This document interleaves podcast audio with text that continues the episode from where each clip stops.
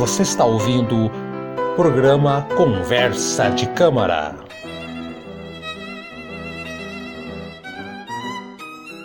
Senhoras e senhores, chegamos ao segundo programa. Errei! Segundo episódio, o programa é o mesmo. Faz duas temporadas que eu sempre erro isso aí, Eduardo. Incrível, né? Inacreditável.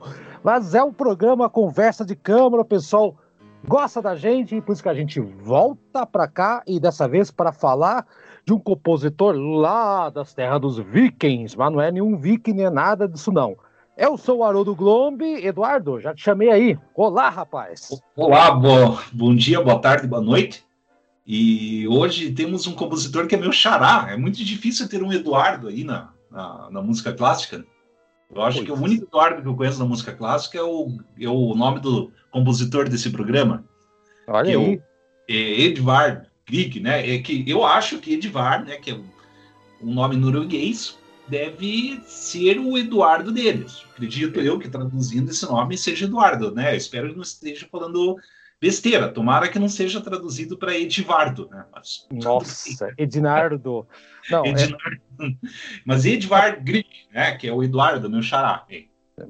Eduardo Grego, não, Eduardo Grieg, ele mesmo, o homem da Noruega, quem disse que somente alemães e tchecos podem fazer música? A Europa inteira tinha gente espalhada lá e hoje nós vamos mostrar. Eduardo preparou um texto bacana, bastante análise aqui, né, Eduardo? Do teu xará Grieg, que tem gente que vai levar um susto quando ouvir umas duas ou três pecinhas aí. Vai ter muita gente associando até mesmo com desenho animado. É um misto de música erudita, pop, rápida e sei lá mais o que. Tipo, é, é, bem popular. Esse é o típico exemplo, Eduardo.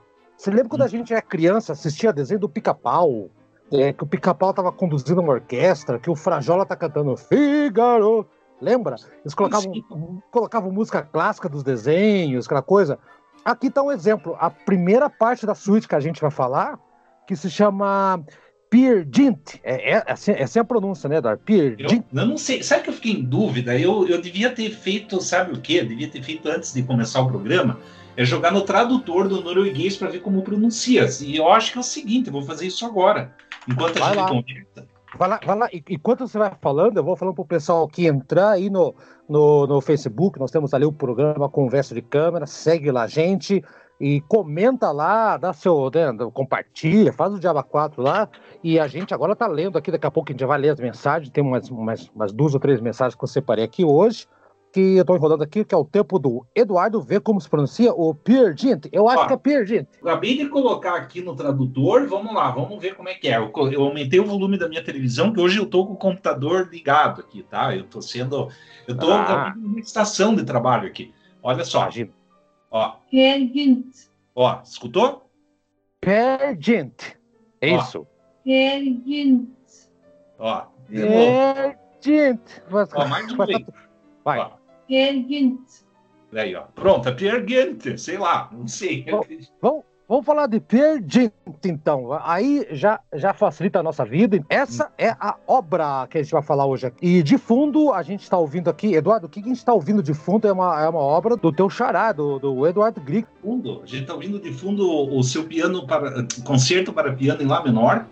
E é uma das obras mais famosas desse compositor. Inclusive, eu acho que no futuro a gente deva fazer um programa com com um episódio com essa música que a gente está colocando de fundo que também vale a pena. Eu acho que é uma, é uma grande indicação assim pra, também para dar para os ouvintes, ou seja, leia, é, quer dizer, escute, escute aí o piano para concerto em lá menor do Edvard Grieg, que é muito bom, muito bom. É. Agora só para dizer quem está tocando, né? Ele está em um concerto para piano cujo solista é o é um tal de Dubravka Tonsik e é executado pela a orquestra é a orquestra da sinfônica da rádio de Ljubljana. Eu não sei como é que pronuncia esse nome. E o cantor o maestro é Anton Nanut. Eu nunca ouvi falar de ninguém desse, desse. eu que escolhi eu derrubei você Eduardo sem querer é, não é? justamente justamente uh, os nomes mais impronunciáveis que eu já vi aqui que desses nomes que tem mais consoante do que vogal, tá? É um trava-língua desgraçado aqui. Pois é, não, mas tá certo. Já que você mencionou isso, Eduardo, eu tinha separado aqui uma, uma outra curiosidade a respeito dessa música, então eu não vou usar no programa de hoje, para não vai ficar repetido. Eu tinha separado umas informações aí, você, você deve saber também do, do, do list, aquela coisa toda, né? Vamos, vamos deixar aí em aberto essa parte aí, né? E mais, mais pra frente a gente volta, mas tá ouvindo de fundo. E tô de acordo, Eduardo, mas essa temporada não, na próxima temporada, prometido, nós vamos pegar essa música e vai virar um programa, então não tem problema não, beleza? Então vamos para as mensagens que mandaram pra gente. Conversando com conversa de câmara.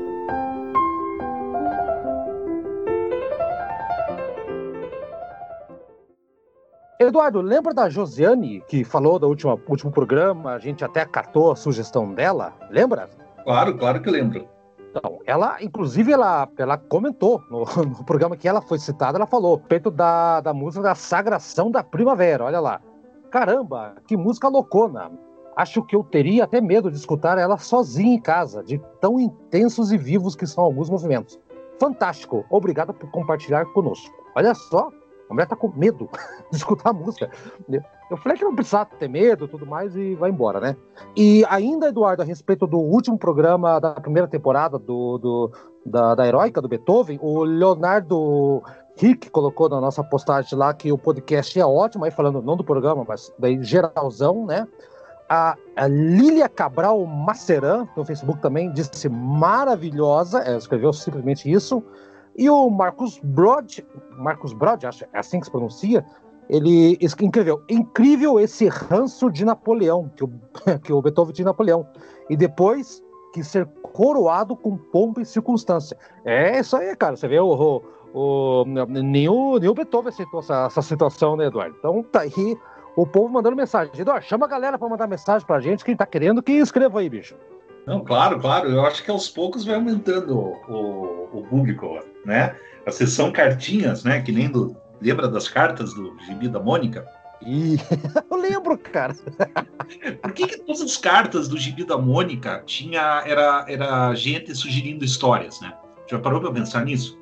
É, é, é, um pouco fake, né, cara? Acho que não tinha nenhuma criança escrevendo porcaria nenhuma lá, cara. Ah, mas eu, é, mas eu achava estranho. Ah, eu queria uma história que a Mônica dançasse a balé da Sagração da Primavera, né? E daí... Imagina, dando coelhada em todo mundo que tá errando o compasso, né? Meu Deus do céu. Aí o Cebolinho eu, seria uma essa, consagração da primavera, né?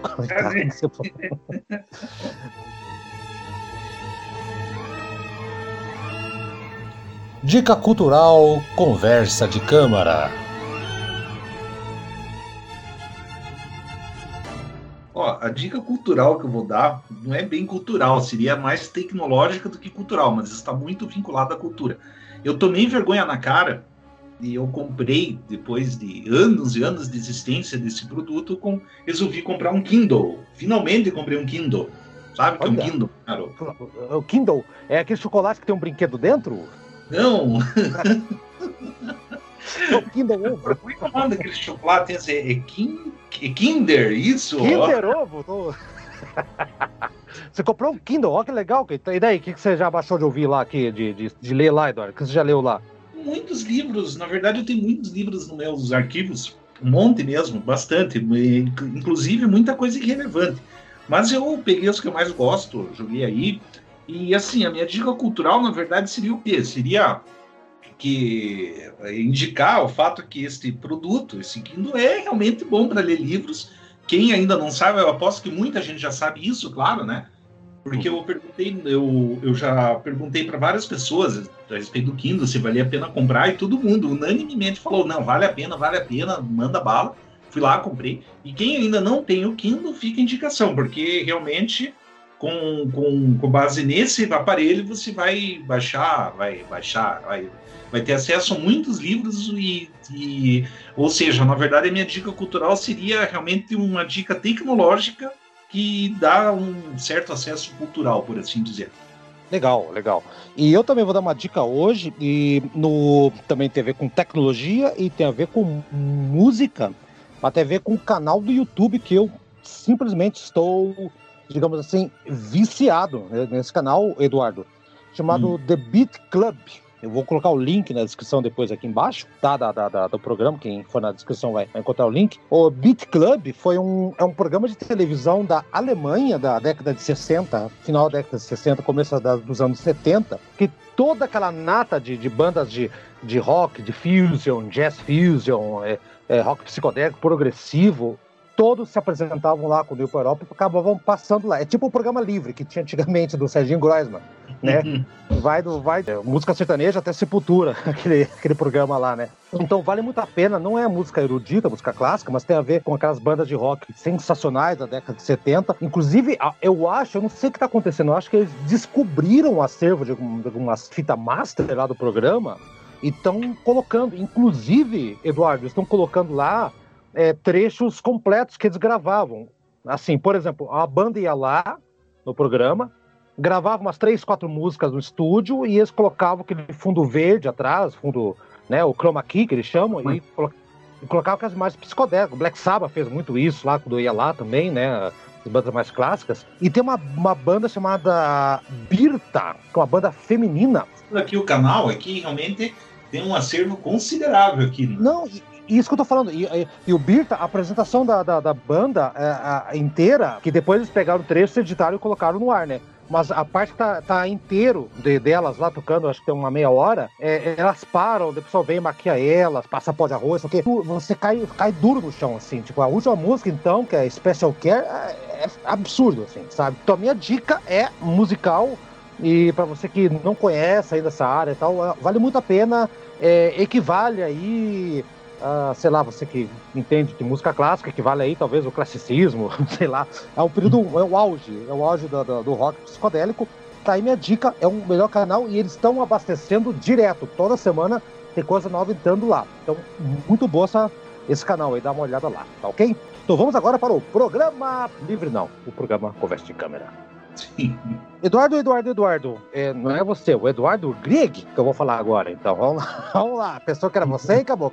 Como a gente vai falar da sonata em Lá menor, ou aliás, o concerto para piano em Lá menor, então muita coisa aqui eu não vou falar, até para ter mais pano, de pano para manga no próximo programa, que eu vou falar do Eduardo Grieg. Vou dar uma passadona aqui, você vai fazendo as interferências, aí a gente vem e separa a música. Para galera entender, o Pierre Jean é, são duas suítes. Daqui a pouco o Eduardo vai explicar exatamente como é que era, que não era bem assim, era um monte de música, que depois virou suíte. Vocês vão entender para que foi feito. Posso começar, Eduardo? Sim, claro, fique à vontade. Eduardo Grieg, ele nasceu na Noruega, dia 15 de junho de 1843, na cidade de Bergen. Bergen é uma cidade que hoje ninguém conhece, naquela época menos ainda, mas era um porto Era um porto, não, era um porto, era um lugar pesqueiro. Um, é, e tanto que o pai do, do Edward, que era o Alexander Gig, ele é descendente de escocês, chegaram lá, né? A família dele chegou lá em 1760, então já estava estabelecido quase 100 anos a família lá. E o pai dele tinha grana, cara. O pai dele tinha grana, a mãe dele tocava piano, a Judith Hagerbup, que era pianista na época lá, não profissional, amadora. Então, e o pai dele tinha dinheiro. E por que, que o pai dele tinha grana? Porque ele era um cônsul geral da Inglaterra essa cidadezinha, por menor que seja, é, ela era porto de, de passagem de produtos para Inglaterra, marítimo, né? Então eles tiveram lá cinco filhos, ele foi o quarto, né? O Eduardo foi o quarto filho. Como a mãe dele é, tinha piano em casa, é, chamava todo o pessoal lá a, a nata da, de Bergen, Bergen devia ter 20 pessoas, chamava a nata de Bergen, para ficar, ficar ouvindo música. Então, desde pequeno, o nosso, o nosso colega ele, ele escutava já Beethoven, Chopin e principalmente Mozart, Eduardo. E daí? E a infância desse moleque aí? Fala aí um pouquinho. Olha, eu confesso para você, Haroldo, que eu não li nada da biografia dele. Olha que falha ah, minha, sabe? Você não, não leu nada, então, Pedro, eu vou continuar aqui então. então Pode não é muito... Eu, é assim, a única coisa, comentário talvez que eu fosse fazer, mas a, eu, seria mais uma, algumas perguntas retóricas, né? Mas, mas a Noruega, o que seria a Noruega no, no século XIX? Será que, será que era, digamos assim, um país irrelevante ou já, sei lá, já era uma potência naquela época, né? Tá, Quer dizer, não sei se a Noruega atualmente é uma potência. A gente conhece a Noruega, na verdade, uma, um, um país com alto índice de desenvolvimento humano, mas como é que se deveria ser na época, né? A gente não conhece nada da Noruega, se for é, analisar bem, né? Não, pois é, mas naquela época era menos ainda. A Noruega, sim, você tem razão, é um país que tem uma qualidade de vida muito alta, né? Nós temos um, um amigo em comum, o, o, o Brad, acho que, eu, não, eu não sei, eu sempre erro esses países nórdicos. É. Eu, acho que, eu acho que ele morreu. Morreu. O Brad, Tá vivo! O Brett tá vivo, Brett. Acho que é morou. Falei, não, morreu, morou. Eu acho que. Programa. Já está determinado aqui que ele está sendo obrigado, intimado a escutar esse programa agora. Vai, vai. Depois que eu matei ele aqui ao vivo, que merda. Não. Uh, o Brad, eu acho que ele morou. Depois, no próximo programa, ele vai corrigir a gente, dar uma puxada de orelha. Eduardo, acredito que na Finlândia, mas é, tá tudo ali, né? Na, na, na, nesses países ali, né? Então. Né? Ou pode ser mesmo na, na, na própria Noruega. Enfim, é um país nórdico que ele passou lá. O Brad falou que eles cobram um imposto absurdo. Me corrige depois aí, Brad, depois, se eu estou falando besteira ou não. Mas você, assim, tem tudo. É médico, tudo, tal, tal, tal. Essa cidadezinha que eu falei agora aí era um porto. Aliás, toda, da, todos aqueles países nórdicos lá, eles viviam de água, né? Os vikings, olha a história deles. Então era o mar era o seu quintal, né? Então, e na cidadezinha que não tinha nada de grego, vou chamar de grego, senão vai ficar Eduardo, Eduardo, ninguém vai saber o que eu tô falando. Ele, ele ia pra escola, mas, cara, ele era o, o aluno piá, um, um polaquinho azedo, cara. Ele não gostava de ir pra aula. Ele inventava coisa para não ir, tentava matar aula, sabe? Ele não era disciplinado para nada. E tem uns, umas coisas bizarras que aconteceram com ele lá na infância dele. Eu adoro Sabe que eu adoro a infância de compositor, né, cara? Só pra entender como é que é, né? A imagem do, do, do Edward Grieg, ele é. Ele lembra, depois de velho, ele lembra muito o, o Einstein, cara. Ele é bem é, parecido. Pô, eu não tinha sentido que eu não tinha feito essa, essa relação, mas é verdade. É o Einstein. Né? Bem ah. parecido. Você olha, olha relance, é bigode, cabelo, faltou mostrar a língua ali. ali não. Mas, quando, mas quando era criança, não, era um, é um pé legal, né? Legal, louco, maluco, que queria matar a aula. A mãe dele começou a dar aula de piano, ele começou a aprender e ele ficou tão empolgado que ele levou um caderno de, de partituras do, do Mozart para aula. Então ele, ele se distraía e ficava olhando no caderno. Até que um coleguinha, sempre tem um coleguinha do lado imbecil, né? Então um coleguinha imbecil do lado olhou e falou: Que que é isso? Ele falou: Ah, não, isso aqui é uma obra do Mozart que eu tô lendo aqui, que eu vou tocar depois. Ele, ah, professor, ele tá com o negócio do Mozart aqui, sabe? Né? O que aconteceu? O professor levou ele, levou todo mundo para uma sala que tinha um piano, obrigou ele a tocar e ele tocou. E tocou bem. Um de 8, 9 anos, tocou bem. Aí ele pensou: ah, agora me consagrei, todo mundo vai gostar de mim, não sei o quê. Ô oh, caramba! o professor pegou ele, levou para uma outra sala, empurrando, empurrando ele, de verdade, sim. Entrou, jogou o caderno no chão e falou assim: aqui nunca mais traga esse tipo de coisa para cá.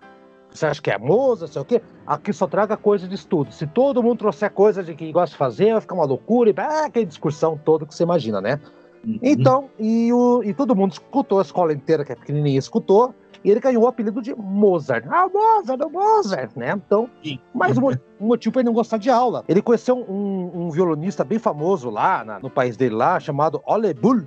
Esse é o nome dele. Ole Bull em 1858, olhou e falou: Cara, vou te mandar pro. Falou com o pai dele: vou mandar ele pro conservatório de Leipzig, na Alemanha, porque esse pé tem talento, esse pé vai longe. Manda o pé para lá que você vai se dar bem. E ele foi para o mesmo conservatório de Leipzig, que, Eduardo, você sabe quem é que fundou né, o conservatório de Leipzig? Na Alemanha? Puxa, agora se me pegou, hein? Seria. Não. não. Começa, com, começa com M e termina com Son. Hum. Mendelssohn. Ele mesmo. Mendes, ah, essa aí, fundado por ele, que tinha na sua fileira de professores o Schumann, para você ter uma ideia, então, caramba, né, cara? Ele foi diretor, eu, eu disse Chum porque ele, ele no, mais pro final da vida, ele chegou a ser professor ou diretor de algum conservatório de música, só que ele não se deu bem com a, com a função. Ele foi, ele não fez uma boa gestão. Ele virou o, o, o Leonard Skinner dos Simpsons, não deu muito certo ali, não. Então, cara. É o estilo da, da, da, música clássica. É, mas acontece o quê, cara? É, é, como é que é? Como diz aquela grande música erudita, música clássica o, dos. né? Uh, que é, é, o cerne do ser humano, né? Aquela letra linda daquela música clássica, Eduardo. Pau que nasce torto nunca se endireita, né? É assim que diz. Um, um lead alemão que fala isso, né? O que, que é isso aí em alemão, cara? Vamos, é, vamos ver aqui. Torto. Veja aí, Eduardo. Põe, como escreve, como diz em alemão, pau que nasce torto e nunca se endireita, já que está com, com o Google em alemão. É, nunca se... Ó, aqui, ó, eu vou pôr aqui para vocês ouvirem como é que fica em alemão. Ó, peraí, Vai, deixa eu aumentar o volume. Ó, lá, ó. Ein Stock, der schief geboren wird, richtet sich nie gerade. Pronto. então, criança que, que não gosta de aula, quando chega no conservatório, menos ainda. Então o cara chegava lá, ele matava a aula, Eduardo. Ele matava a maldita aula. Pra você ter uma ideia, olha o que ele fazia. Ele ficava de propósito entre uma aula e outra, indo pra chuva, quando tá chovendo, se molhava inteiro lá, só pra entrar na sala pra você falar: ah, não, você ensopado não vai ficar aqui, vai embora. Né? e assim, ele se matriculava em duas, dois, três cursos ao mesmo tempo, os professores não conseguiam dar aula. E essa brincadeira dele se molhar, ele, ele acabou ficando doente lá. Ele ficou entre 1858 em 1862, com quatro anos de conservatório, e bem no meio ele teve uma pleurisma, então e ele ficou com o pulmão esquerdo inutilizado, você vê. Né? Afetou isso o resto da vida dele, foi um problemão para ele. Enfim, ele acabou concluindo lá uh, os estudos lá, né, lá na Alemanha.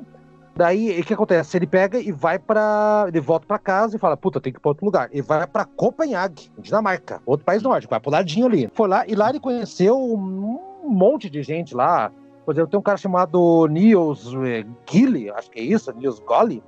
Ele foi aluno, inclusive, de, do, do que a gente falou aqui. Ele conheceu várias pessoas lá, inclusive um Johan Hartmann, que era um apaixonado por folclore nórdico, principalmente lá da Noruega, né? Ele conheceu também o Richard Nordrak, que é um artista, é um típico artista romântico nacionalista, que fez até o hino da Noruega e morreu novo, né? Então, você imagina, o, o, o Greg ele se enturmou lá e de uma maneira absurda, tanto que eles acabaram fundando uma sociedade, a sociedade chamada Società Euter, Euterpe, acho que é isso que se pronuncia, que servia para quê? Para divulgar a música escandinava. Fez lá, ele acabou publicando uma partitura que não vendeu uma cópia, uma cópia, não, não desanimou, né? E segue, vai indo lá, ele acaba conhecendo também lá sua futura esposa, que é Nina Hegeruk, que é prima dele, por parte de mãe, ele acabou conhecendo e casou com ela mais tarde, não ainda. Mais pra frente acabou casando, né? Ele conhece depois, pra você ter uma ideia como é que ele acaba indo para Roma para se apresentar e tudo mais, e lá ele conhece o autor do poema do Peer Gynt, que daqui a pouco a gente vai falar. Lá em Roma, conhece ele, ele começa já a, a, a pensar nessa ideia, de escrever isso aí, ele já, já nessa altura do campeonato ele já tinha escrito essa música de fundo aqui, que é o o concerto de piano em Lá menor, já tinha escrito, só que a gente não vai. Eu estou me enrolando aqui, que eu, tô, eu pulando tudo que eu descrevi, tá? Então, e o tal do Nordrak, que é o cara que ele conheceu, que ele ficou muito amigo, ele morre. Ele sabe disso em Roma, fica muito triste, porque o cara tinha 24 anos, a idade dele. E daí que ele compõe a sua marcha fúnebre. Inclusive, a marcha fúnebre que foi tocada no enterro dele, depois a gente, né, quando ele morre, vai até o cadeia aí, e a marcha fúnebre do, do Chopin, que ele pediu para tocar também. O Grieg ele acaba voltando para o seu país e de lá ele vai para a capital, porque a cidade não tinha nada para fazer, vai para ser a capital da, da, da. Oh, meu Deus do céu, ia falar aqui da, da Dinamarca, da Noruega, o país dele. Eduardo, qual é o nome da capital da Noruega? Oslo? É, mas na época tinha outro nome, era Cristânia. Se chamava ah, Cristânia. Ah, Olha mais aí. Antigo, hein? É, bem mais legal. Cristânia, que hoje é Oslo, e lá, e, assim, e, e, todo esse meio de campo aí, tem muita coisa dele. Ele virou diretor da Sociedade Filarmônica de, de Cristânia, hoje Oslo. Então, e, e foi homenageado tudo que é lugar. Chegou um ponto, o, Eduardo, que tinha o, o, o governo da, da, do país dele. Eu, eu, sempre eu vou confundir o nome dos países. É Noruega, Noruega, não é Dinamarca. É, Noruega, Dinamarca, Finlândia, é difícil mesmo, viu? É, eu confundo, eu sempre confundo. Então, só, o, o, governo do país dele falou assim: cara, é, você já tá com cinquenta e tantos anos, aí já tô adiantando bastante com o, o expediente não precisa mais trabalhar. A gente vai te pagar, vai dar uma grana para você ficar em casa tranquilo. Se quiser fazer música, você faz, não quiser, não faz. Ah, vamos te pagar aqui uma, uma paulada por negócio. E o cara ficou bem. E, e assim, até o final da vida, ele foi lá fazer uma música ou outra, fazer uma apresentação em algum outro lugar. E ele é um dos poucos compositores, Eduardo, só para finalizar aqui, que ele acabou morando perto de um fiord. Fiord é uma, uma extensão de, de água que tem lá na, na, na, de terra e água lá da, típica da região, tá? Que é bem bonito, inclusive, dá uma, dá uma googlada aí, você que Fjord, lá, que vocês vão achar bem bonito.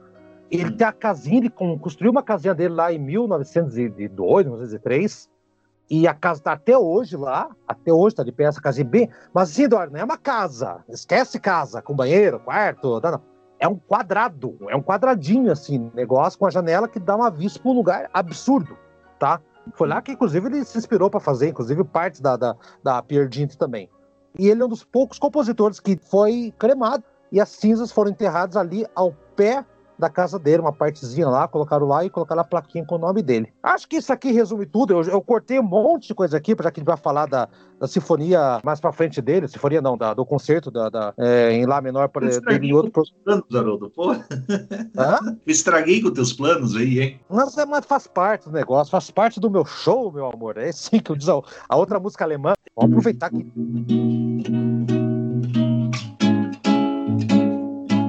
Bicho! Ó, tá sabe que faz ao vivo?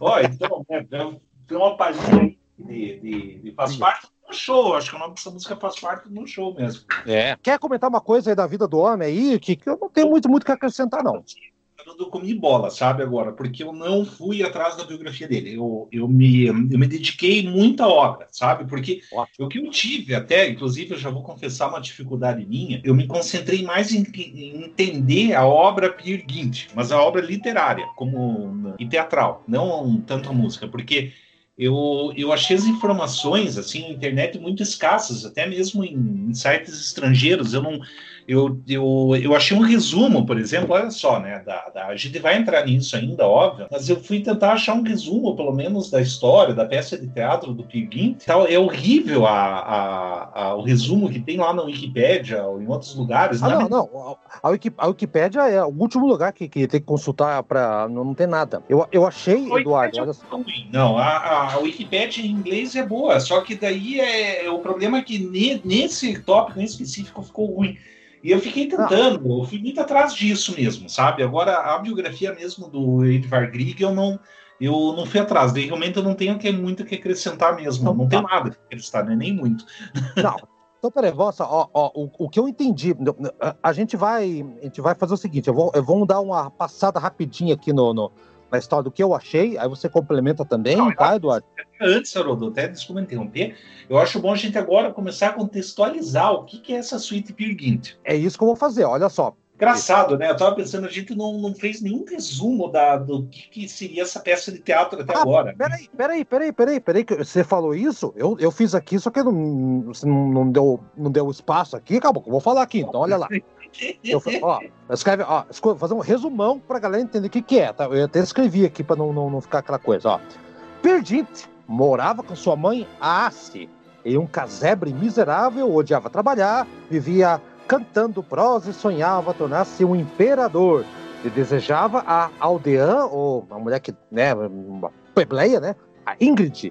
Mas como ela resolve casar-se com outra pessoa, ele a sequestra em plena cerimônia de casamento e a leva até uma montanha, onde deixa ela abandonada por lá. Segue a vida, ele vai para as montanhas, onde começa a conviver com, com pastoras e doentes, mas após envolver-se com a filha, olha que vagabundo, de Drove, o rei da montanha, né? Ele é atacado pelos pequenos e demoníacos trolls. Olha o troll aí, cara, aparecendo. E é obrigado a fugir. Isola-se em uma outra montanha, mas encontrada pela aldeã Solviek, que o ama muito e deixa ele viver com ela. Fica lá. Embora Tocado por esse amor, seu espírito é nômade e obriga a partir. Afinal, ele dese desejava tornar-se imperador de si mesmo. Ele visita rapidamente sua mãe, já quase morta, e vai para terras longínquas, como América e Marrocos. E aí que vem o amanhecer, né? E movimentando-se no tempo, chega-se até o Egito, o antigo Egito. Depois de muitas aventuras, retorna cansado, desiludido da sua vida, a, até a sua vila, perdão, encontra Somente a envelhecida Soviek, a quem pede perdão por ter abandonado, ela o aceita e o seu amor e fé inabaláveis levam Pirdint a perceber o quanto poderia ter sido feliz se não tivesse feito tanta cagada e saído por aí. Então, esse é o resumo, esse é o resumo da história toda aí que eu escrevi aqui, Eduardo. Perdi tempo. Na verdade, o que eu descobri, da, da, da, eu não conhecia nada dessa história também, então estamos no escuro. É um poema, né, Eduardo, do, do escritor norueguês Henrik Ibsen, que é aquele que ele conheceu em Roma, e foi baseado em histórias tradicionais lá do país dele, da Noruega. E deu muita polêmica, pelo que eu entendi, porque caracterizava um dos símbolos da Noruega como um anti-herói. Mostrava Sim. um cara que é preguiçoso, presunçoso, irresponsável, vagabundo. Pegasse um herói nacional aqui, sei lá, Dom Pedro, e falasse, ah, o Dom Pedro é, ficava coçando a bunda com um sabugo de milho no meio da, coisa. Mas sabe uma definição boa que eu vi? Que eu, ele, eu vi num, num blog, assim, os caras falaram meio assim, olha, o Gynt nada mais é do que o Macunaíma norueguês. Ah, ótimo, perfeito, uma, perfeito. Uma, uma Macunaíma, o herói sem caráter lá do, do Monteiro Lobato, né, se não me engano, Isso. Né? É, uhum. e, e, eles, eles definiram assim, e, eu vendo o resumo da história, eu acho que se encaixa perfeitamente mesmo. É bem isso que você falou, um anti-herói. O cara é um personagem que ele, ele tá mais preocupado com si mesmo, egoísta, e ele, ele só no final da vida, na verdade, ganha, tem uma espécie de redenção, né? Ele acaba é. tendo um final feliz, pelo que eu entendi. Também achei assim. Mas só para entender aqui direito, na linha histórica do Greg, ele foi convidado em 1874 para fazer essa música. Na verdade, é uma adaptação pro teatral. volta, para... volta a fita, volta a fita. É que assim, antes é um poema, certo? É um poema Isso. épico, né? Que conta uma história, que nem Ulisses, né? Vamos dar um exemplo, assim, né? Poema que tem começo, meio fim enorme, e depois o autor desse poema resolveu adaptar para o teatro. Ele resolveu adaptar para uma peça de teatro. E adaptando para essa peça de teatro, ele convidou o Edvard Grieg para compor a música incidental dessa peça de teatro. É isso aí, sabe? Exatamente. E você tá ligado que o Grieg não gostou, ele, ele não ficou nada animado. Ele falou, puta merda, mais um job. Ah, tá ok, eu faço. Mas pagar, pagou bem. Então... Ele, se, é, ele, ele, ele, ele teve, pelo que o, o, contam os biógrafos, é que ele teve uma dificuldade de fazer essa, essa peça, que é assim, do tipo assim, ele primeiro topou, mas daí ele percebeu o seguinte, ele percebeu que a criatividade dele não era uma criatividade muito dirigida, vamos dizer assim. Eu acho que ele não dava, ele não dava muito certo com aquela situação, ó, oh, eu preciso que você componha uma música que caracterize tal emoção e tal contexto. Ele tem que deixar o negócio meio livre. Ele não conseguia, ele sentiu dificuldade de adaptar, fazer uma música para aquele texto que foi submetido para ele, né? E isso eu vou chegar ainda, eu vou, eu vou exemplificar. Conforme ah, okay. vai andando na obra, vai aparecer essa questão da, da prisão criativa que ou, em duas músicas me aparece isso aí, sabe? Tá. É, assim, Eduardo, e eu acho que entra, entra, um fator histórico aí. Lembra que eu falei do pau que nasce torto nunca se direita? Que é, um, que é, uma, que é uma frase linda do, do, do, dos leads alemães, né? Que a gente, né, né, né, Tem gente que fica falando que é pagode, sei lá, para com isso, né, cara? Então, então, desde criança, então, ele não gostava de receber lição. Tem que fazer isso, tem que fazer aquilo. E foi uma música encomendada. Música encomendada é complicado você tentar fazer alguma coisa, né? Eu acho que já vim dele, desde criança, esse negócio, ó, oh, tem que fazer isso, tem que fazer aquilo.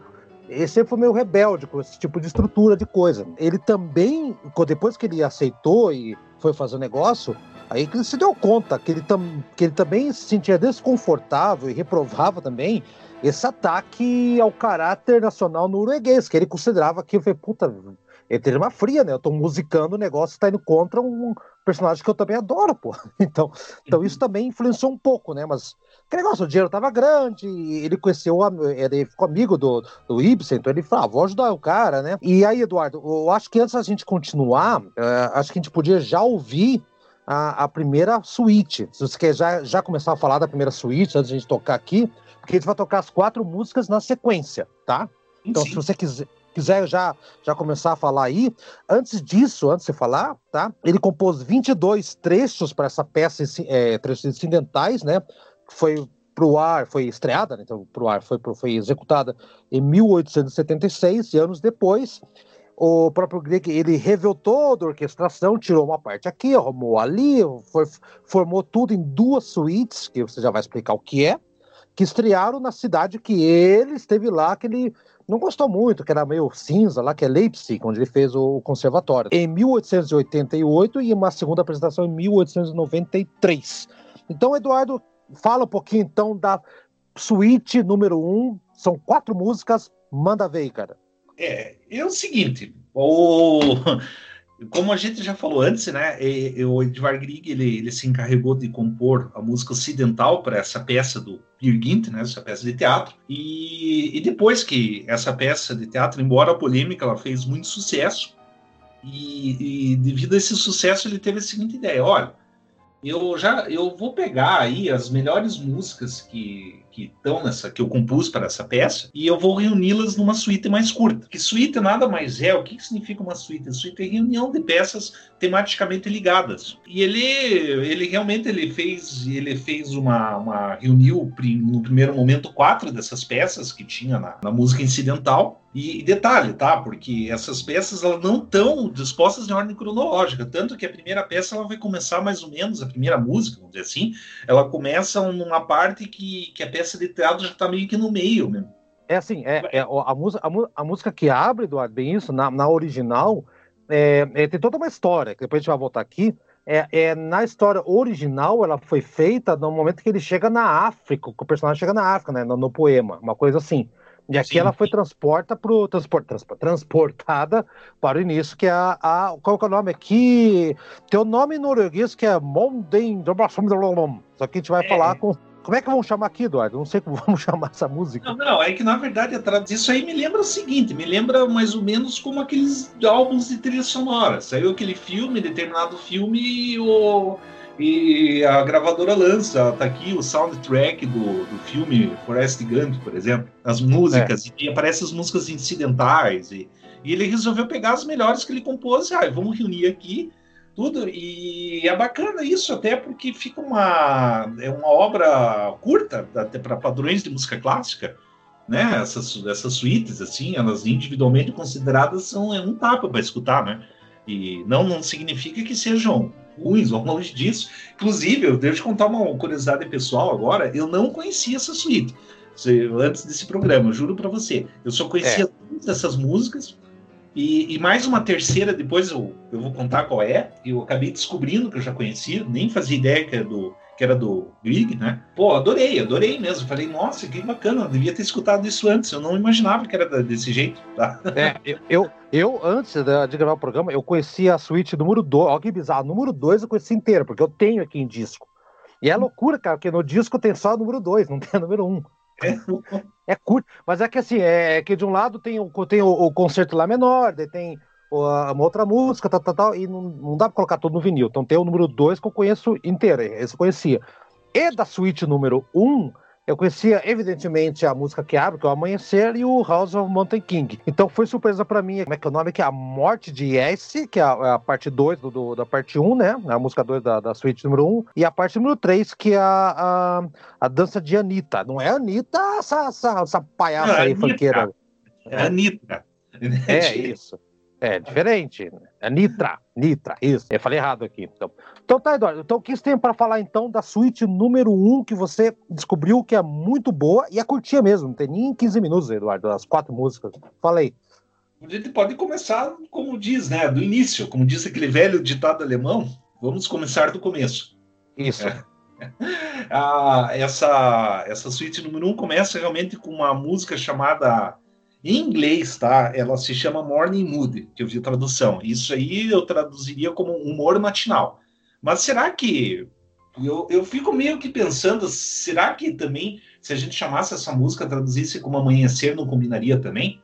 Né? Mas é, em, em, português eu, vi, eu já vi gente colocando como amanhecer. Eu já vi, Eduardo. Eu meio estranho, sim, enfim.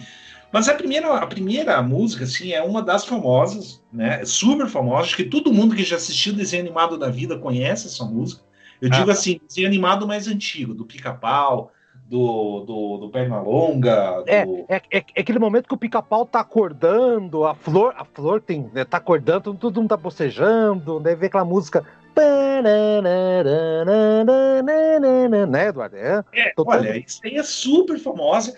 Só que o que me surpreendeu é o seguinte, porque eu achava, assim, eu já imaginava que essa música, assim, ah, é, essa música deve retratar na peça de teatro, provavelmente, sei lá, o, o personagem principal acordando numa floresta no, norueguesa, sei lá. Pensou, Depois eu fui descobrir que, na verdade, ele está tá acordando no deserto do Saara. Cara, isso. eu não acho que não combina isso, eu acho absurdo. não pode. É, não tem sentido, né? Para nossa cabeça que já está condicionada. Né? É um absurdo! É um absurdo! Maldito! Vagabundo acordando do deserto! Vai trabalhar! Por isso que é deserto! Tem que trabalha aqui!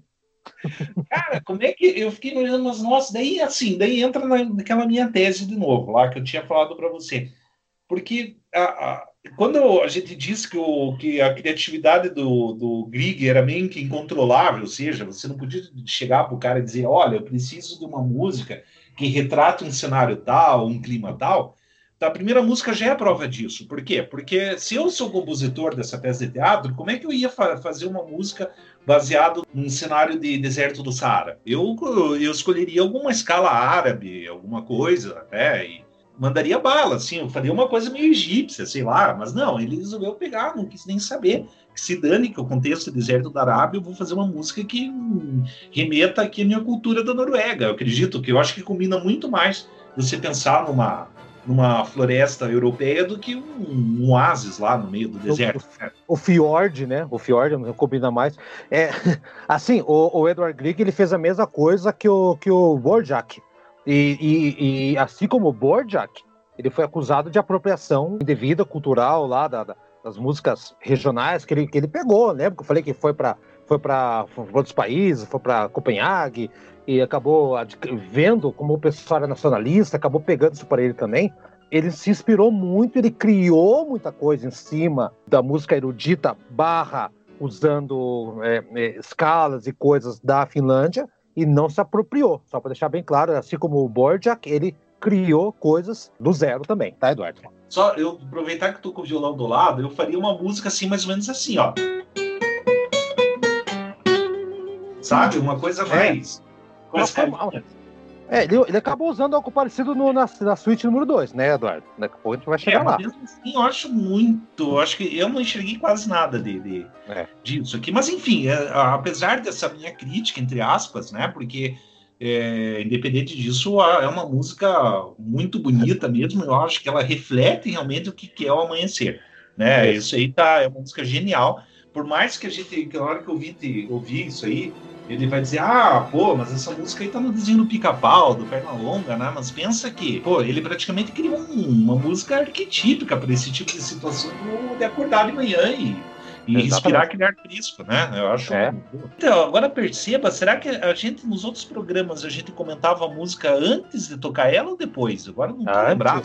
Antes, né? Você falava antes e mostrava a música depois, ô louco. Tem que dar. Tem, tem que conversar com a, com a audiência. É, tá, verdade, ó, né? Ó, tá, não, tá, memória tá. Eu tô ruim de memória hoje, viu? Tá ruim de memória, hein? Então, vamos seguir então. Então, as outras três músicas da suíte, então, que tem 15 minutos, então começa com, vamos chamar de Amanhecer, né? Aí na sequência, Eduardo, vem bem animada, até bem, bem. Animada não, bem. Dá uma pausa e toca a música Amanhecer antes e volta? O que, que você acha? É, não sei, você, eu, eu colocaria a suíte inteira, as quatro músicas como, como elas foram, foram planejadas. Eu acho que fica mais interessante daí. O que você acha? Ah, mas é que daí acaba ficando. Eu acho que daí a gente deixa bem marcado qual que é cada uma, entendeu? Puta, então tá. O editor vai se ferrar, mas tudo bem, vamos é. lá então. Vamos, vamos lá. Vamos, a, a, pedidos, vamos colocar aqui então, aqui então amanhecer. Então vamos lá. Amanheceu e peguei a viola, botei na sacola e fui trabalhar. Vamos embora.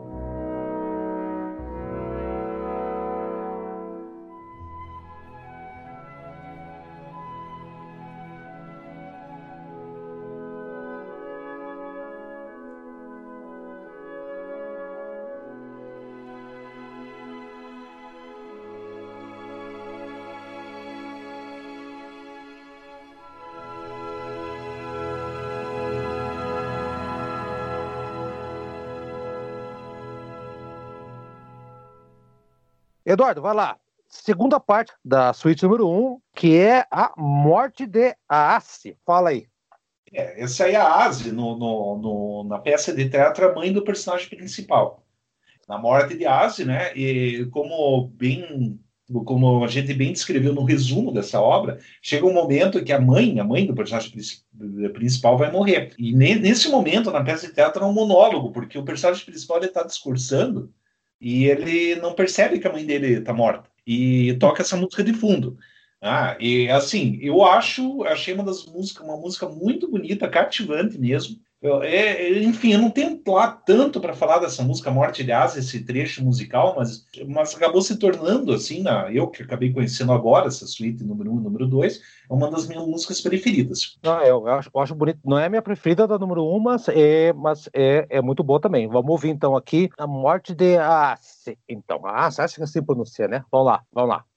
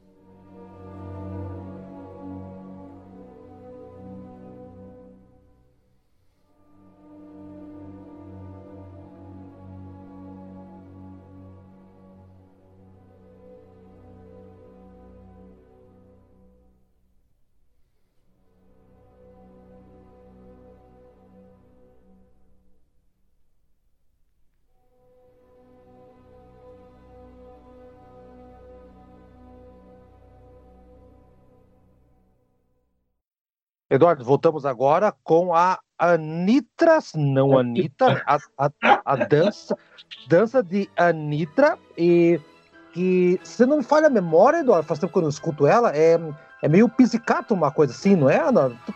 É, ela é sim, é que chega um momento também na peça de teatro, o que, que acontece? Tem um. Quando ele vai lá pro, pro, pro, pro norte da África, lá pro Marrocos, ele vai, numa das aventuras que ele vai se acabar se metendo esse personagem, ele vai encontrar um beduíno.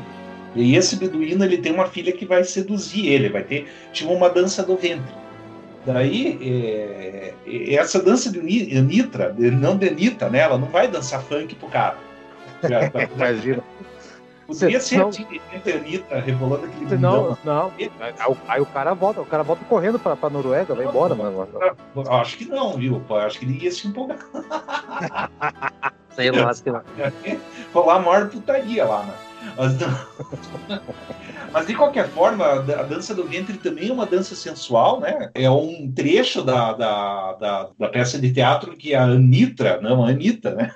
Anitra. Ah, cara, eu não aguento, meu. Eu, na hora que eu vejo aquilo, a dança de Anitra, eu, eu não tem como não lembrar, né? Olha, mas enfim, é um trecho que, que a Anitra, a Anitra vai dançar para seduzir, não sei por qual motivo vai seduzir o, o personagem principal, mas aqui outro exemplo daquela questão da, da liberdade criativa, porque eu não consigo identificar nessa música alguma coisa árabe, alguma coisa que justifique, assim, uma cena de um beduíno e uma quase que uma odalisca, por assim dizer, ficar dançando na frente do personagem principal. Eduardo, a dança, a dança da Nitra, é, assim como a dança árabe, ela tem um estilo chamado mazurka, que eu não sei bem o que, que é isso, tá? É, uhum. é um é um, deve ser um estilo da, da região ali e tal, não sei o quê. E na verdade, na verdade é, eu acho que ela prepara bem pro. E dentro da história, eu fiz um resumo rapidão dessa história, é bem maior, é um poema gigante. Não posso resumir um poema gigante em dois parágrafos, também não, né? Só para o pessoal ter uma ideia. É, com certeza, dentro do contexto, deve fazer muito sentido. Eu acho legal porque ela é bem. Do, do, primeiro movimento, é o que eu mais gosto é a, é a dança da Anitta, cara, assim, de, de, disparado, cara. Não da Anitta, da, da Nitra. Assim, é disparado. Inclusive, vamos ouvir aqui, Eduardo, para a gente chegar na, na, na quarto, que é, é a quatro, sim, é uma das mais populares do universo, tá? Tá ouvindo? Vamos lá? Vamos lá, vamos lá. Vamos lá.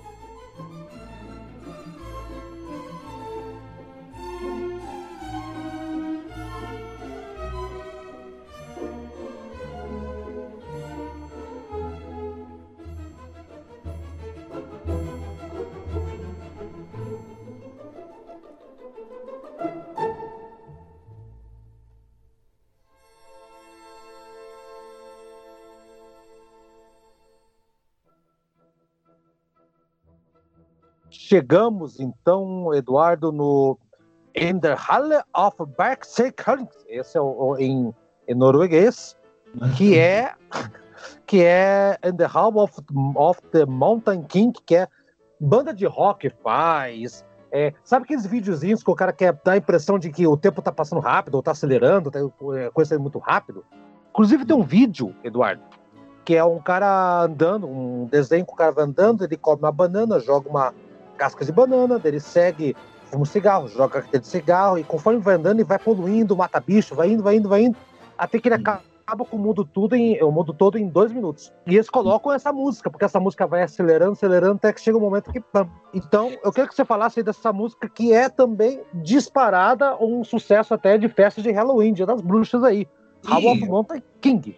É, até o, eu tenho um disco do Halloween que eles tocam essa, essa música também, do Halloween, uhum. da banda de heavy metal alemã Halloween. Eu acho que é um disco ao vivo, se não me engano, eles tocam isso antes de Future World, mas enfim. Essa música também ficou muito famosa no, por causa do desenho fantasia lá do Mickey Mouse, né? Uhum. Se não me engano, a cena que aparece essa música, acho que uma, uma cena lá que tem umas vassouras levando água, não é? Não é essa parte ou eu que tô enganado? Olha, eu vi esse desenho uma vez na vida e eu não lembro, tá? Mas é possível, possivelmente é parte da vassoura também, que o Mickey tá ele tá ele, ele não consegue controlar o poder dele que ele descobre, ele vai dando vida para as vassouras, é isso, né? O outro louco. É, é isso. isso.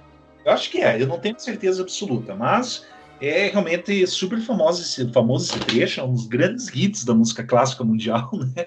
Vamos dizer assim, ele entraria nos greatest hits de música que todo mundo ouve e todo mundo conhece. É impossível. Isso aí tá no, no inconsciente coletivo já. É música nível inconsciente coletivo, né? É, imaginar é. essa música, eu não sabia antes disso, eu achava que realmente essa música tinha um caráter medieval, assim, por causa do título dessa música, In the Hall of the Mountain King, né? Porque que o que em tradução para português seria no salão do rei da montanha. Eu achava que, que era um rei medieval, enfim, mas não tem muito a ver com isso, né? Porque esse é um trecho ó, daquele que o personagem principal está sendo meio que julgado pelos trolls da montanha, que ele se envolveu com a filha do, do, do troll, que é o rei da montanha, e engravidou. Né? E ele fala assim, ele, ele pede para que o. ele quer que o personagem principal ele deixe de ser humano e se torne troll. É, o troll, para quem não sabe, vamos voltar um pouco a fita, é uma criatura mitológica norueguesa, né? O troll não é só o troll da internet, que a gente diz, né? Não. Que é virando... O troll, o troll, é, o troll é o, sac, é o saci, do, o saci dos homens lá. É a figura mitológica é, dos caras. Assim, mais ou menos. Mas ele, ele, de fato, ele se envolveu com o filho do, do, rei da montanha, que é um troll, engravidou ela, e ele quer que assuma.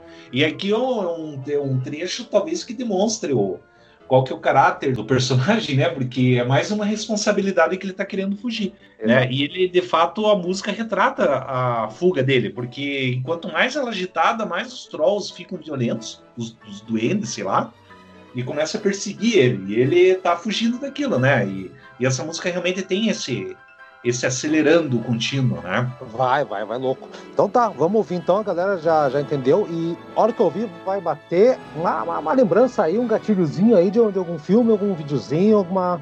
Até do fantasia aí, se você for mais velho aí que a gente. Vambora então.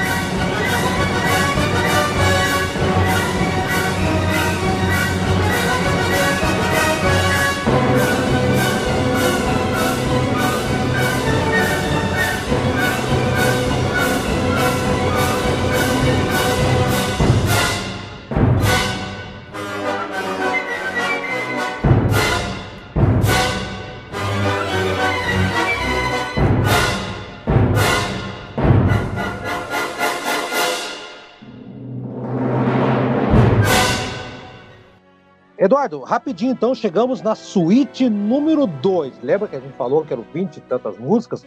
O Eduardo Crico, Toxará, fez duas suítes com quatro músicas cada e as duas têm 15 minutos no máximo, Eduardo, muito curto. Nós resolvemos aqui, aliás, você resolveu para me ferrar como editor, mas tudo bem, né, Eduardo? Para fazer uma por uma, mas acho que a ideia é boa, tá? Acho que a ideia é fantástica. Eduardo, segundo suíte, segundo, não, segunda suíte, Opus 55. Engraçado, Eduardo, que a, a suíte número 1 é Opus 46 e a número 2 é Opus 55. Por que será, né? ele demorou, ele, ele, ele, ele publicou uma suíte primeiro e passou-se um tempo, acho que viu que deu certo, eu acredito eu, né, suposição minha, passou, viu que a suíte número um deu certo e falou, ah, agora vou soltar o número dois também, já aproveitando. Uhum. E o número dois, Eduardo, começa com a, o Lamento de Ingrid, né, que também é conhecido, muita gente também chama como o Rapto da Noite, que é a hora que ele rapta a mulher lá, aquela coisa toda. E assim, Eduardo, é, me dá a impressão é um, é um, de toda. Aí eu posso falar com propriedade, porque esse eu conheço bem, essa, essas quatro aqui, né? Eu escutei já, já bastantezinho já. Eu acho que é o momento orquestral que inicia e conclui com aquela coisa meio arabesca que você comentou, né? Som cheio de, de, de, de rodeios, apresentação, desenvolvimento, é melancólico a melodia, tal, tal, tal, tal calcada nas cordas. Aliás, a, a primeira a suíte também, toda a, a, corda que comanda mais. E aqui acho que a parte mais árabe da história tá, tá aqui, cara. É essa e a, e a, e a, e a música seguinte também. E aí, Eduardo, o que você achou da, da abertura é, da Suite 2 aí. O cara acho que não se conforma que essa mulher vai se casar com outra e sequestra a mulher em pleno casamento. Olha que legal, né? E eu, eu acho assim, a parte agitada de, de, disso aí, acho que acaba refletindo bem. Assim, eu acho que eu tentando imaginar a cena, que eu, como não conheço a peça, né? Eu acho que a parte agitada deve, deve ficar, deve cair muito bem numa cena em que um cara chega numa, numa cerimônia de casamento e a noiva. Eu acho que. Sim. É dramático, né? O comecinho dele é bem dramático, né? É bem dramático, né? Me lembrou aquele filme Primeira Noite de um Homem, não sei se você já assistiu esse sim, filme. Sim, É, é dos então, anos 60, né? Ah. Isso, vou dar um spoiler do final. O personagem sequestra a noiva e coloca num, num camburão lá no, no ônibus. No né? ônibus, no ônibus. É, daí não, dois... existe, não existe spoiler em filme antigo, Eduardo. Aprenda, não existe. É. Existe. E aliás, aí podia até, a gente podia até voltar agora pro, pro, pra dica cultural, mas fica mais uma dica cultural bônus pra galera. Assista o filme A Primeira Noite de um Homem, que é bem legal. legal. E o nome inglês é The Graduate, se não me engano. Mas eu, foi o que me fez lembrar. Eu acho assim é. que. Como é que é o nome da palavra agora? Mas a relação que eu fiz agora, que me fez. A associação que eu fiz isso, uhum. foi justamente com o filme A Primeira Noite de um Homem, sabe? Não sei por que será, né? Enfim. Não, é, mas, mas tem, tem, a ver. Eu acho que tem sentido. E, e, e, e, quando você falou do filme, eu fiz associação com Simpsons, que é quando o vovô Simpson rouba a mãe da, que é casar com o seu Burns e entra no ônibus do Otto. Também, eles fizeram uma Não, paródia. É sátira, foi a paródia do, do da cena do, do, da primeira noite de um homem, essa cena dos Simpsons. Né? Então, por isso que a hora que você falou, eu lembrei. Isso que eu tô falando. Acabei de falar. Quando você falou do filme, eu lembrei que o Simpsons fez a paródia. É isso que eu tô falando, maluco. Assim, não. Então tá, vamos ouvir então aí, vocês fazem a associação que vocês quiserem aí, então, mas vamos embora, que é bem legal para mim, na minha opinião, não sei se o Eduardo vai concordar comigo ou não, a suíte número 2 dá de cacete na número 1. Um. Tem as mais famosas, mas eu acho que a número 2 é bem melhor. Vamos lá então com o Lamento de Ingrid. Opa, desculpa, o Rapto da Noite.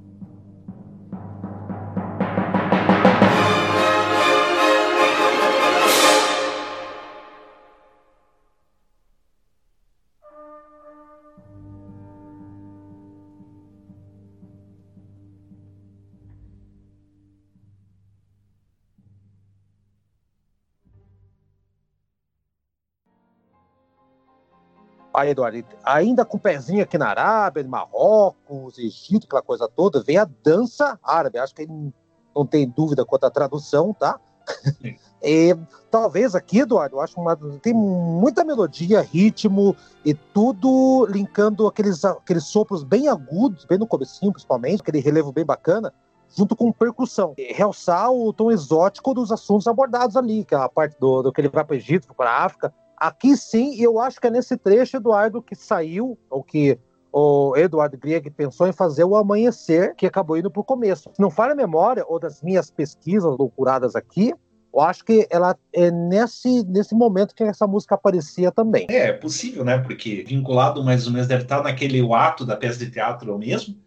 Mas eu vou repetir de novo, assim, você vai discordar de mim agora, sabe? Mas essa dança árabe eu também não enxerguei nada de árabe, de novo. Mas, mas, assim, não é um demérito da música, longe disso. Aliás, é muito bacana também. Quando é, é importante o ouvinte ficar atento com isso, quando eu, eu, faço as observações, ah, o cara diz que é tal coisa, mas não é, não é exatamente uma crítica negativa, porque a, a música em si é boa, entendeu? Eu só acho que não vejo muita relação do nome da, da, da música com as escalas, as harmonias que elas são que elas que o compositor utiliza. Para mim não tem esse tempero, falta esse tempero árabe na, na, na, na música, mas de qualquer forma, não é um defeito da música. A música por si só é muito boa mesmo. Eu acho é uma música divertida de ser ouvida, vamos dizer assim, até, porque é uma dança. Danças normalmente são alegres, né? Sei lá, você tá falando é. bobagem. Não, eu acho que é isso também. É mais uma.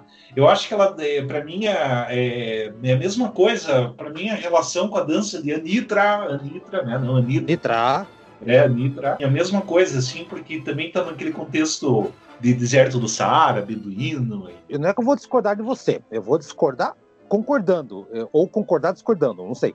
Olha só, a ideia, a ideia do, do Eduardo Krieg aqui ficou bem clara, ele não quis passar, ele não quis pegar e fazer uma homenagem à música árabe, ou pegar as escalas árabes, acho que ele, nem sei o qual o grau de conhecimento dele de, né, desse tipo de música. É, o que ele quis retratar, que ele viu o poema e falou assim, ele imaginou como é que uma mulher estaria dançando. Então ele fez a, uma imagem mental do que ele imaginaria uma mulher dançando ali, uma, uma dança árabe. Eu não sei até que ponto ele conhecia. É mais ou menos assim. Se eu chegasse para você, Eduardo, Eduardo, é, faça uma dança mongol para mim no, no, violão aí em cinco minutos. Tá? se, você, se, você, vai imaginar um mongol dançando, o, o Gengis Khan dançando com, em cima do cavalo, oh, oh, da cabeça de criança, né? você vai fazer um negócio lá e você com certeza Vai, vou cortar a cabeça de criança. Não, com certeza você vai, você vai fazer uma coisa que vai ficar meio ali, meio Oriente Médio, meio, meio, meio, meio Extremo Oriente, meio China, meio né, Manchúria, Java 4, e a gente não sabe. E quando um cara da, da Mongólia pegar e escutar, vai falar: Isso aqui não tem nada a ver com o meu país, lógico que não vai ter. Então eu acho que dá, eu entendo você.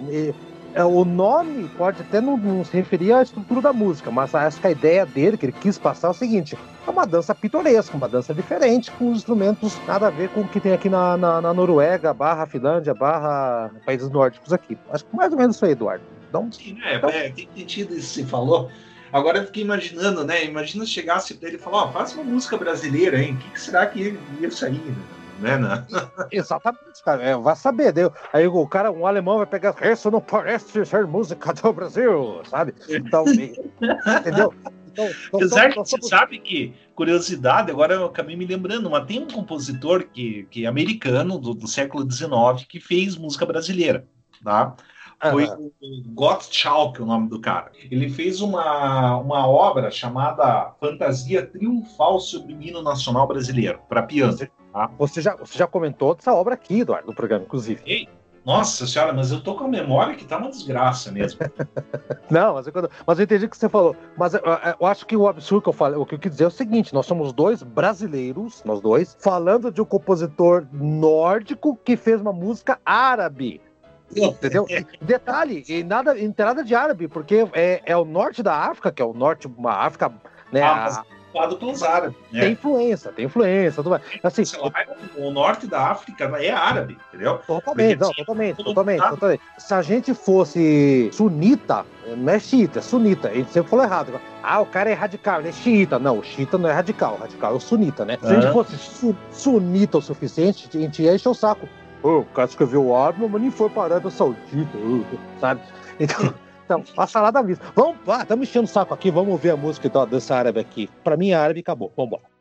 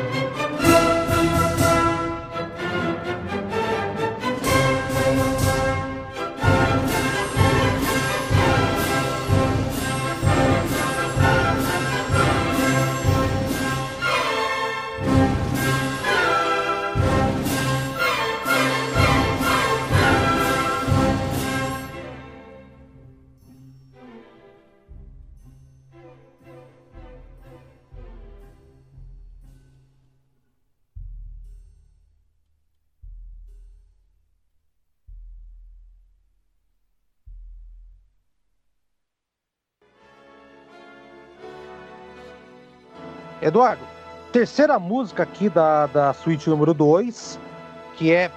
Eu traduzi como Retorno ao Lar, né? O Perdito e Volta a Casa, né? Retorno ao Lar. Assim, eu entendi. Do, do quarto movimento é uma, a parte que eu acho menos interessante. Mas é, ele passa uma, uma coisa. hum, Como é que eu vou dizer?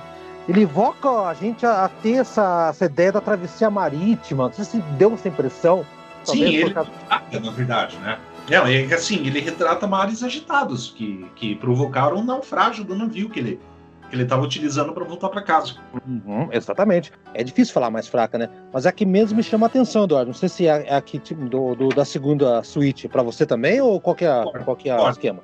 Que talvez seja o, o ponto menos brilhante, vamos dizer assim. Uhum. Menos brilhante. Assim, poderia de repente ele ter escolhido outra para colocar no lugar, não sei, né? Porque eu não escutei a, a, a peça inteira, assim, a, a- como é que eu vou falar, a, todas as músicas incidentais da peça. Mas eu acho que ela tem sua utilidade de, de, de realmente cair muito bem numa cena, de, de descrever muito bem uma cena de onde o personagem ele tá enfrentando mares revoltos no retorno para casa e acaba naufragando. Na, nauf, naufra- naufragando isso. Naufragando, é, naufragando isso. Ah, meu Deus, deu um Eita, pra não naufragar, vamos ouvir então a música aqui que é legal, tá? Não é ruim não, mas vamos embora. Vamos ver aqui então o A Volta ao Lar. Não, a volta não, retorno, né? Retorno do Gynt.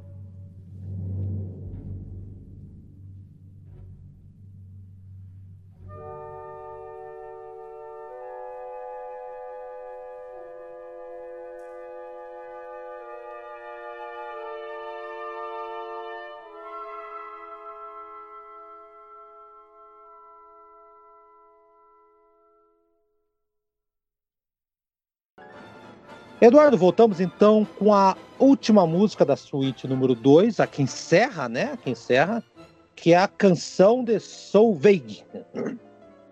Peraí, Isso desculpa, me engasguei. Solveig, é isso. É, me engasguei aqui com a cerveja aqui, Solveig. E aqui, Eduardo, é um dos melhores exemplos da, da- de como o compositor era melódico, né, cara? Uma construção um tempo bem simples, é uma canção que mostra como a melodia pode ser usada para envolver a gente emocionalmente, né? Eu acho a, a, a parte mais emocionante da, das quatro músicas, das duas suítes, é essa aqui. Não sei se você pensa assim também ou não. Acho que é o ponto achei, alto do.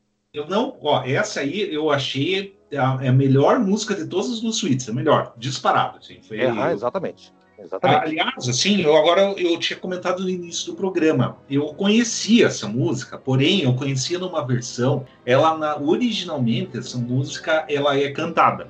Na suíte ela apareceu em sua versão instrumental, mas originalmente realmente tem uma letra tem uma voz, enfim, né? É uma canção mesmo. Eu conhecia isso aí, eu acabei descobrindo sem querer, na hora que eu fui pesquisar, mais sobre essa música, que eu conhecia ela numa versão em inglês cantada pela Sarah Brightman. Olha. É, mas assim, eu, eu acabei, claro, indo atrás mesmo na língua original, em norueguês. Meu, e que música bonita, sabe? Música de chorar, viu? Bonita. Em, noru em norueguês também? Em norueguês. Ele fica muito mais bonito em norueguês, sabe? apesar que a tradução em inglês dela, né, que é a Sarah, só acho que só o Sarah Brightman que canta, que eu não gostei muito do estilo dela, tá? Eu gostei mesmo das cantoras norueguesas cantando. E a, a letra, a mesma letra em inglês, ela conserva o sentido original da letra, que o que, que essa música retrata? Ela retrata o seguinte: aquela mulher que ficou esperando o Peter, o Peter, não Peter, Peer Ginter, viajando no mundo, e quando ele retorna para casa, ela tá lá ainda, né? E a letra fala exatamente disso. Ela fala assim que talvez é, mesmo que haja inverno, é, passem a inverno, a primavera, o verão e, e, o ano todo, eu sei que você virá e ficará ali esperando para, né? Enfim, é muito. Ela esperou na, no poema, ela esperou e, e, e ele, ela estava envelhecida lá, se guardou para ele na esperança que ele voltasse e ele voltou, e é justamente aquela parte ali que no, no resumo que eu li para você lá, Eduardo, é aquele momento que ele pega e fala: Caraca, né? Se eu tivesse ficado aqui, eu, eu perdi essa mulher, cara. Perdi o óleo que eu deixei de fazer para ficar me ferrando no deserto, o barco afundando de água 4, o troll querendo me matar. Então, ali é o momento que ele se dá conta de que ele fez errado, fez, fez caca, fez besteira. Sim. Não, e assim, é, é, é, bem isso. Eu acho que, que é muito bonita mesmo, assim. Essa música eu fiquei impressionado mesmo com, com a beleza dessa música. E, e, e, eu fiz também uma outra associação bem absurda agora também, porque tem uma. Eu fiz uma associação com uma música do Vinícius de Moraes também, cara. Olha que, sabe, é, uma, uma música do Vinícius de Moraes, que, que eu acho que ele fez com Toquinho junto, que se chama Samba da Benção. Que, que tem uma hora que ele declama um verso, olha só, né? Que é a vida a arte do encontro, embora haja tanto desencontro pela vida. E há sempre uma mulher à sua espera, com os olhos cheios de carinho e as mãos cheias de perdão. Olha só, vai dizer que não é. É, é, a, é a gloriosa Solvieg aí, cara. Ela mesma, descrita aí. Né? Então, é. Eu achei, eu, eu vendo a letra, na hora eu lembrei dessa música, uma, uma música que eu gosto muito mesmo do, do, na versão de Vinícius e Toquinho, né, tocando. Na hora eu falei, putz, mas tem uma música deles que fala sobre esse lance da mulher ficar aguardando o, o cara voltar, com, perdoando ele, e, e, enfim. Eu falei, nossa, cara, né? Será que de repente, na hora de fazer essa poesia, eles não lembraram dessa peça? Porque eu acho que eles se inspiraram, talvez, com esse tema que, que o Griga, que o não Grieg, né? Mas no caso o, o, o, o Henry, né?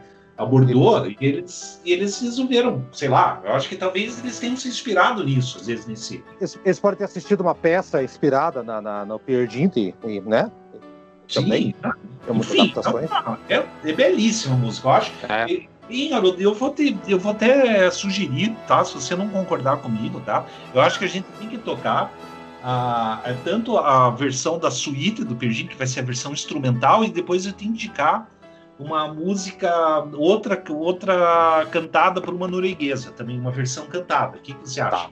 Então tá, daí você manda para mim ali que eu coloco com toda a certeza do mundo, pode deixar, Eduardo. Então, a primeira. Ah, ah, aliás, Eduardo, a gente não falou, eu não lembro se a gente falou, não, agora eu que dei um lápis de memória. Uhum. Todas as versões que está colocando aqui são da Orquestra de Berlim do, do Herbert von Karajan. Falou isso ou não falou?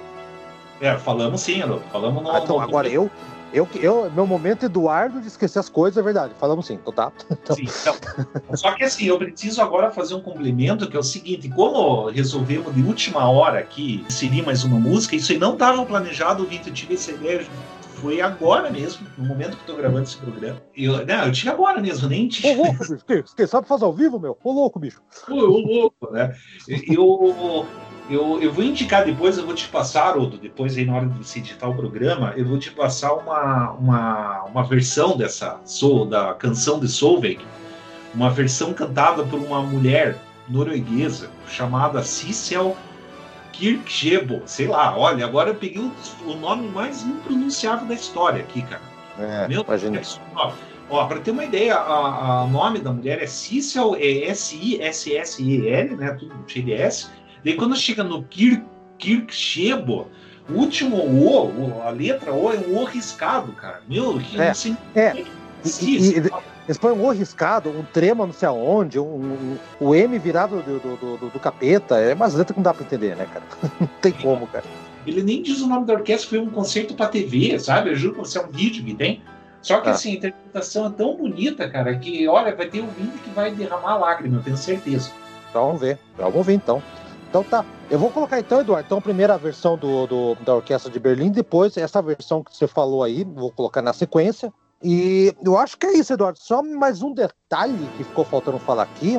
O autor do poema, ele tinha uma editora e ele acabou comprando os direitos da música depois, né? Você sabe disso, as partituras.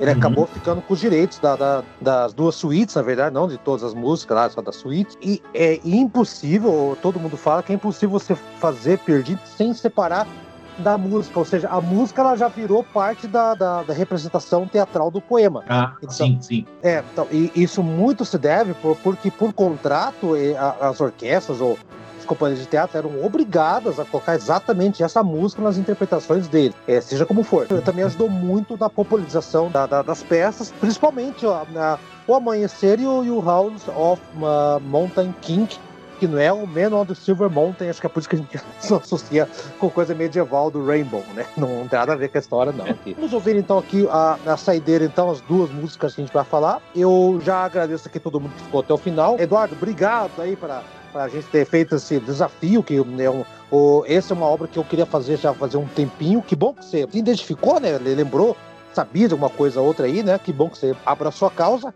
E até semana que vem, Eduardo. Então fala aí, então. Você vai fazer agora, Eduardo, dar o serviço da próxima música e da, da última, que é essa que você falou aí. Agora você se ferrou, cara. Vai lá. Vixe. Então, a gente vai ouvir, a gente, como a gente tem ouvido até agora, né, desde o início do programa, canção de Solveig, na interpretação Solveig, né, eu não sei como é que pronuncia também esse nome, na interpretação de, de- da Orquestra Sinfônica de Berlim, regida, regida, regida, não, né? É, regida pelo lendário Herbert von Karajan. E na sequência vamos ter uma, uma performance da orquestra, uma orquestra que não diz, eu não sei qual, é o nome dessa orquestra, Orquestra mas vai ser cantada pela, pela soprano, acho que é, a soprano norueguesa chamada, cujo nome impronunciável é Cecil Kirkjebo. É, chegou perto. Acredito que Eu chegou perto. acredito que eu tenha feito alguma uma aproximação aí. Meu norueguês é, tem um pezinho na Dinamarca, não tem a pronúncia É. direito. Só- É, eu peguei um sotaque muito do norte, lá da Noruega, daí, né? De, de Oslo, de Cristânia, de Oslo, sei da onde lá. né? Então tá. Vamos lá, galera. Vamos ouvir e até semana que vem. Tchau!